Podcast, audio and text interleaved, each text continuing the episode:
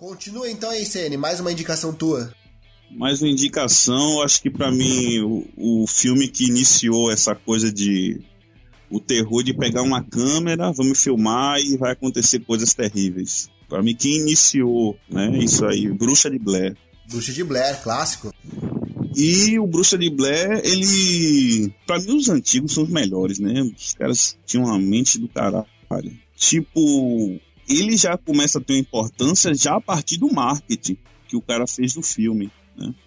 O filme ele foi vendido como uma história real. Uma história de, de uns caras que pegou uma fita, vamos gravar aqui, vamos fazer esse documentário sobre essa tal Bruxa de Blair. E aí vai mostrando né, essa pesquisa eles vão lá no vilarejo de não sei aonde, que eu não vou lembrar agora, e vão fazendo essa pesquisa para ver se realmente quem é essa bruxa, se existiu mesmo, o que, é que as pessoas acham que, que se as pessoas é, acreditam nisso, não acreditam e tal. E é um terror psicológico, inclusive muito bem feito, né? Porque em nenhum momento você vê a bruxa você vai ver indícios de coisas estranhas. E pode ser, pode não ser. O que, que marcou para ti, então, do lance da, das câmeras? Para mim, o que marcou Bruxa de Blair é, é primeiro essa questão de. Não parece um filme de terror inicialmente. Né? O marketing que foi feito, o marketing foi baseado.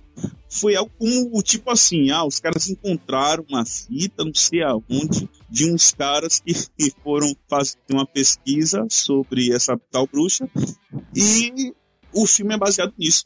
O marketing do filme era esse, como se fosse uma história real mesmo, como se os caras tivessem realmente encontrado uma fita, né? E pela época, esse filme acho que é de 99, não sei, década de 90, e as pessoas compraram essa ideia, né? Acharam que realmente era feito em fatos reais mesmo. Os caras tinham encontrado a fita e tal, que existia essa bruxa e, e tal. E, tipo, o marketing foi criado muito foda. É, o filme tem aquela perspectiva de terror, daquela construção de terror, né? Primeiro começa com uma viagem, ah, vamos pesquisar aqui sobre essa bruxa, todo mundo alegre, né? Feliz que vai vai fazer essa pesquisa e de repente vai acontecendo coisas né, ao longo do filme que vai é, destruindo a sanidade aí dos personagens. Né? Eu achei muito foda. Realmente, o Bruxa de Blair, esse primeiro é.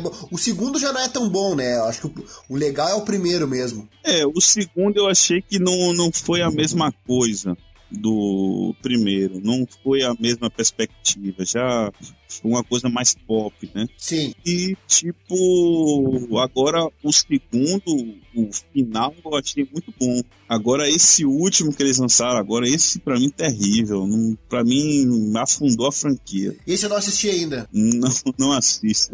É muito ruim, velho. Vale a pena. Eu fui no cinema achando que ia haver um filmaço e tal, a continuação de Bruxa de Blair. Cheguei lá e me decepcionei. Muito ruim mesmo. Tá assim pro. Não sei se você assistiu, o novo Predador. Eu não dou nem vontade de assistir. Só pelo trailer, sei lá, não, não deu vontade.